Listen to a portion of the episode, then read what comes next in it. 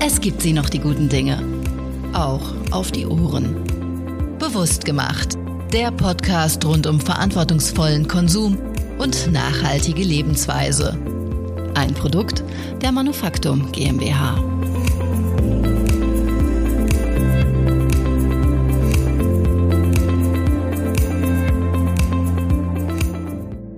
Herzlich willkommen zu Bewusst gewacht, dem Manufaktum Podcast. Mein Name ist Theresa Frigger und heute geht es um das Thema nachhaltige Kosmetik.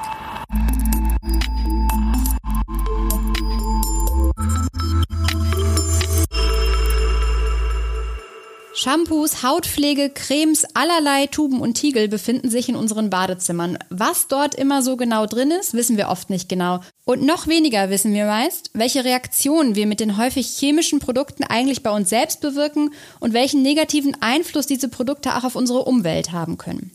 Wir schauen heute einmal genauer hin bzw. sprechen über mögliche Alternativen zu diesen Produkten der konventionellen Kosmetik. Mein heutiger Interviewgast ist Mai Lindeskog von der Firma Rosenrot. Hallo, Frau Lindeskog. Ja, hallo Frau Freger, ich freue mich sehr über die Einladung. Ja, Rosenrot ist ein Naturkosmetikhersteller und äh, meine Kollegin Rebecca Hofmann hat für Sie, liebe Hörerinnen und Hörer, die Infos zum Unternehmen einmal zusammengefasst. Als Karin Ziesma das Unternehmen Rosenrot 2015 ins Leben ruft, will sie nicht nur einfach hochwertige Biokosmetik kreieren. Sie möchte Produkte entwickeln und herstellen, die möglichst ohne Verpackung auskommen und damit den immer weiter wachsenden Plastikmüllbergen unserer Zeit auf ihre Weise den Kampf ansagen. Heute, nur ein paar Jahre später, gilt Rosenrot mit Sitz im schleswig-holsteinischen Eutin längst als Pionier innovativer und fester Naturkosmetik. Nachhaltigkeit wird hier groß geschrieben. Das Unternehmen verzichtet nicht nur konsequent auf Plastikverpackungen und reduziert potenzielle Müllquellen, wo immer es möglich ist, es verwendet auch ausschließlich biologisch zertifizierte, zu 100% abbaubare und größtenteils vegane Inhaltsstoffe. Die Shampoo-Bits von Rosenrot gehören laut Stiftung Warentest mit zu den besten festen Haarwaschmitteln auf dem Markt. Obwohl sich das Produktportfolio des Unternehmens stetig vergrößert und mittlerweile auch feste Duschgels, Deos und Gesichtspflegeprodukte umfasst, liegen sämtliche Produktionsprozesse von der Rezeptentwicklung über die Herstellung in reiner Handarbeit bis hin zum umweltfreundlichen Versand nach wie vor unter einem Dach. Damit ist Rosenrot eine der wenigen existierenden echten Naturkosmetikmanufakturen, die noch lokal produzieren und bewusst auf Industrialisierung verzichten.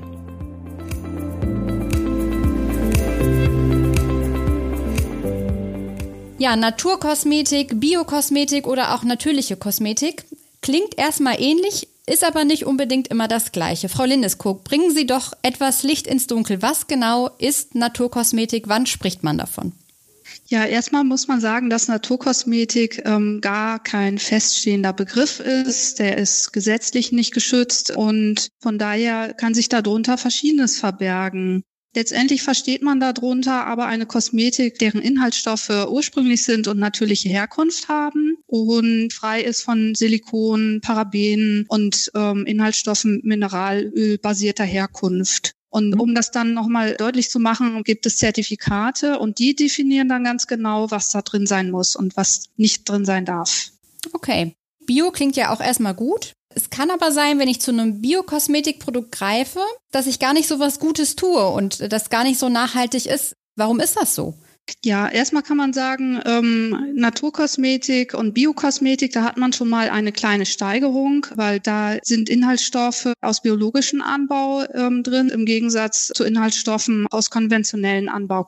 Ähm, letztendlich ist das aber nur die eine Ebene des Produkts und das andere ist natürlich der Aspekt der Verpackung. Wenn alles ähm, schön aus dem Bioanbau kommt von den Rohstoffen her, aber in Plastik verpackt ist, dann ist es dennoch kein ähm, besonders nachhaltiges Produkt. Man hat immer noch die Müllproblematik. Also heißt also, wenn ich ein nachhaltiges Körperpflegeprodukt kaufen möchte, dann muss ich konkret darauf achten, auf die Verpackung und auf den Inhalt. Das ist richtig. Den Inhalt kann man zum Beispiel dann durch ein Zertifikat nochmal gucken, dass das möglichst ein hochwertiges ist. Und von der Verpackung her gibt's auch Abstufungen, also von Recyclingverpackungen bis zu Zero Waste. Das wäre komplett unverpackt. Und wir von Rosenrot bieten feste Naturkosmetik an, weil sich das dann in Kartons und kleinen Schachteln verpacken lässt. Auch wieder Recyclingmaterial oder auch letztendlich unverpackt. Jetzt haben Sie gerade schon gesagt, ähm, Sie bieten die Produkte in fester Form an. Ist nachhaltige Körperpflege, ist das immer in fester Form, weil es dann auch ohne Mikroplastik produziert werden kann oder gibt es da auch Unterschiede? Also es gibt ja auch ähm, eingefügte Mikroplastik in dem Kosmetikprodukt selber, weil das Peeling-Effekte gibt. Sowas, das wäre in Naturkosmetik sowieso nicht erlaubt. Und dann gibt es Mikroplastik, was sich bilden kann, wenn Verpackungen nicht vernünftig entsorgt werden, in der Umwelt landen und sich dann im Meer oder am Strand fein zerreiben, sodass dann Mikroplastik ähm, in den allgemeinen Umweltkreislauf reingerät. Aber können nicht zum Beispiel so Sicherheitsaspekte, wenn ich die Flasche in der Dusche stehen habe, dann doch wieder dafür sprechen, dass ich eine wiederverwendbare Plastikflasche nutze zum Beispiel? Das kann man machen. Das ist ja dann auch nicht eine Verpackung für einen kurzfristigen Gebrauch, sondern das ist auch wieder ein Gebrauchsgegenstand, ähm, der mehrmals verwendet wird. Aber es gibt natürlich mittlerweile auch viele Alternativen, zum Beispiel kleine Döschen aus Aluminium. Das würde auch nicht kaputt gehen, wenn es runterfällt. Ähm, es gibt kleine Ablagen aus Holz, aus Luffer. Es gibt Seifensäckchen. Also ganz vieles, was man als Nutzer von unverpackter Ware auch verwenden kann. Jetzt haben wir gerade schon kurz über dieses Thema, was ist eigentlich drin, gesprochen. Ein Aspekt des Umweltschutzes ist ja der verantwortungsvolle Umgang mit den Ressourcen. Braucht man denn jetzt für so ein festes Shampoo zum Beispiel andere Rohstoffe als für handelsübliche flüssige Produkte? Grundsätzlich ist es so, dass man, ähm, egal ob man dann ein flüssiges, halbfestes oder festes Produkt draus macht, in der Naturkosmetik auf die etwas festeren pflanzlichen Öle, also auch sowas wie Shea-Butter, Kakaobutter zurückgreift diese Öle, die sind einfach Hautfett auch sehr ähnlich und ähm, das hat dann aber nicht so viel unbedingt mit dem Thema feste Naturkosmetik zu tun. Es gibt ja gerade dieses Kokosöl, ist ja ein so ein, so ein Boom-Thema. Kokosöl befindet sich ja auch irgendwie gefühlt in nahezu jeder Naturkosmetik, die man so im Regal findet. Ist aber auch nicht ganz problemfrei, oder?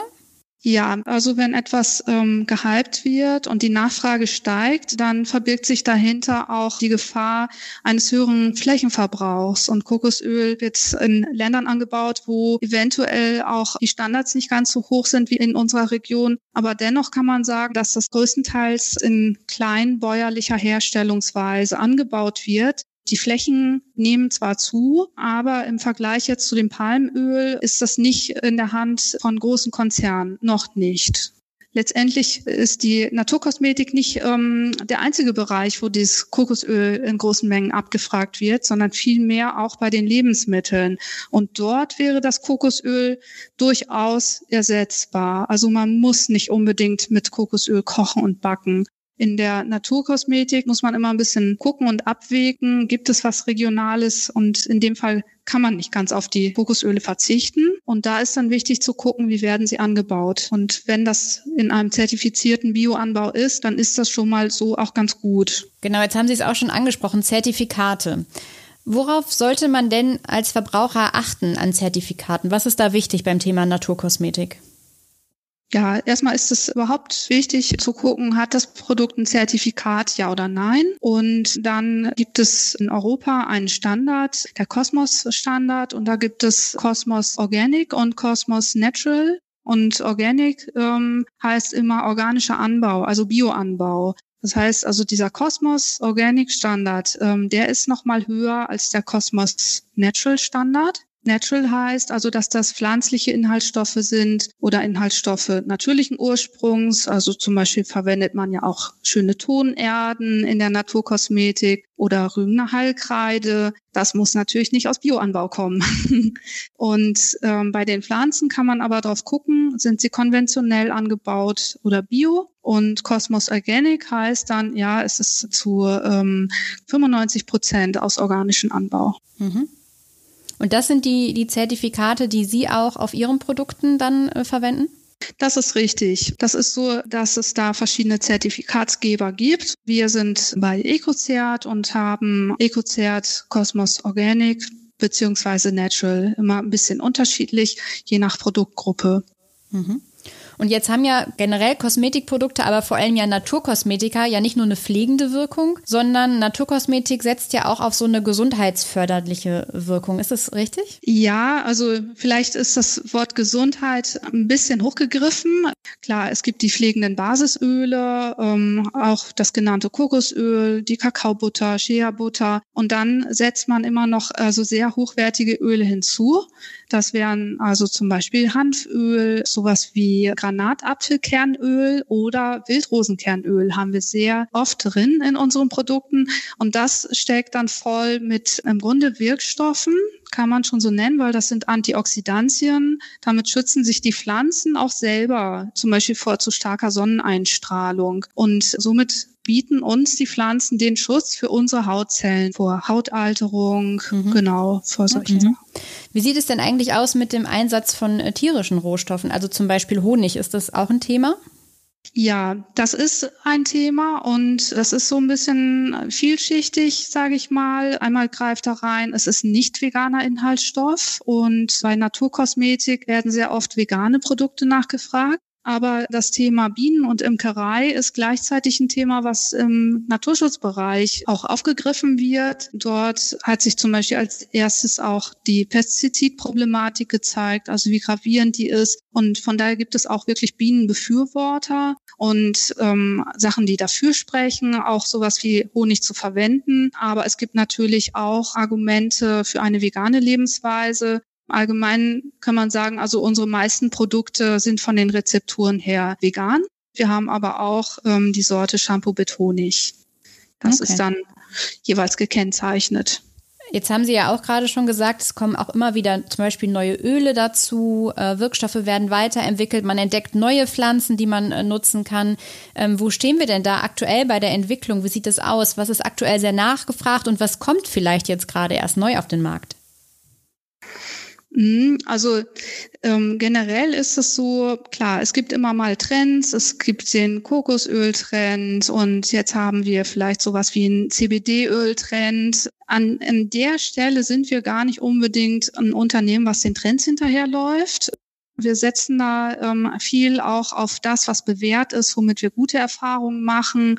Sowas wie das Hagebuttenöl beziehungsweise Wildrosenkernöl, welches regional zu beziehen ist und ganz wunderbare Eigenschaften hat. Ist es dann so, dass Sie tatsächlich den Schwerpunkt auf regionale Produkte legen, also auf regional herstellbare Rohstoffe? Ja, also womöglich versuchen wir das aber mit den genannten Einschränkungen, also dass die Naturkosmetik auch auf Rohstoffe angewiesen ist, die aus südlicheren Regionen kommen. Aber zu dem Thema Regionalität gibt es einen weiteren Aspekt, und zwar ist das nicht nur die Frage, wo die Rohstoffe herkommen, sondern es ist auch die Frage, wo wird denn das Produkt überhaupt hergestellt? Und da sind wir einfach ein regionales Unternehmen wir sind eine Manufaktur mit Sitz in Eutin. Das heißt, wir verlagern nicht ins Ausland von der Produktion her, wo auch nochmal sich Transportwege anschließen würden.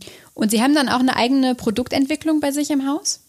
Genau, also bei uns ist alles sozusagen unter einem Dach und zwar von der Produktentwicklung her über die Produktion bis hin zum Versand. Und die Versandmaterialien, die kommen ja nochmal zu der Verpackung dazu. Und auch da haben wir ähm, danach gesucht, dass wir das Nachhaltigste nehmen, was so zu finden und zu kriegen ist. Mhm. Und füllen zum Beispiel dann die Lufträume auf mit so Flips aus Pflanzenmaterialien, die als Abfall sozusagen aus dem Anbau kommen und wo nicht die ganze Pflanze ähm, zur Herstellung der Flips dient. Wie kann ich mir denn grundsätzlich so einen Produktentwicklungsprozess bei Ihnen vorstellen? Wie läuft das ab?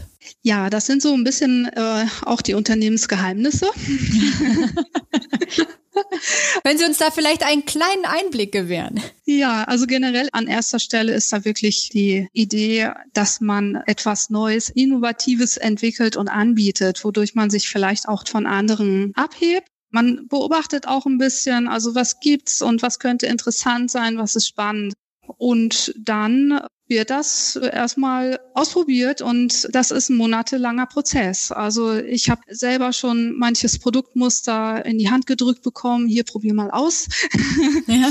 und dann freue ich mich schon immer und denke, ja, das kann ich bald mit anbieten und dann ist zack doch auch wieder was anderes, was eher erscheint und wenn man da von den Rezepturen dann so weit ist, dann schließt sich natürlich der ganze Zertifizierungsprozess noch mit an. Jetzt haben Sie uns ja schon ein bisschen so einen Einblick gegeben, wie lange das dauert, aber vielleicht gibt es ja so ein Produkt, wo Sie sagen können, ja, das kommt bald, da darf ich Ihnen schon ein bisschen mehr zu erzählen. Also was ich auch schon getestet habe, was ähm, ganz wunderbar auch funktioniert. Ich habe das also vor meinem Urlaub mitgekriegt. Das ist ein Sonnenschutzstift, also Sun Protection mit Lichtschutzfaktor und ja, der ist in einem festen Rundkarton, also dass der sich auch sehr einfach auftragen lässt. Und jetzt Super. ist ja nicht gerade mehr der Sommer vor der Tür. Also ich denke mal, im nächsten Jahr in der Urlaubszeit können wir den dann auch anbieten. Ja, dann, dann freuen wir uns doch schon mal auf das äh, nächste Frühjahr und auf die neuen Produkte, die da von Rosenrot kommen. Äh, ich bedanke mich bei Ihnen für die Einblicke und für das Gespräch. Sehr gerne. Vielen Dank auch. Hm? Tschüss. Tschüss.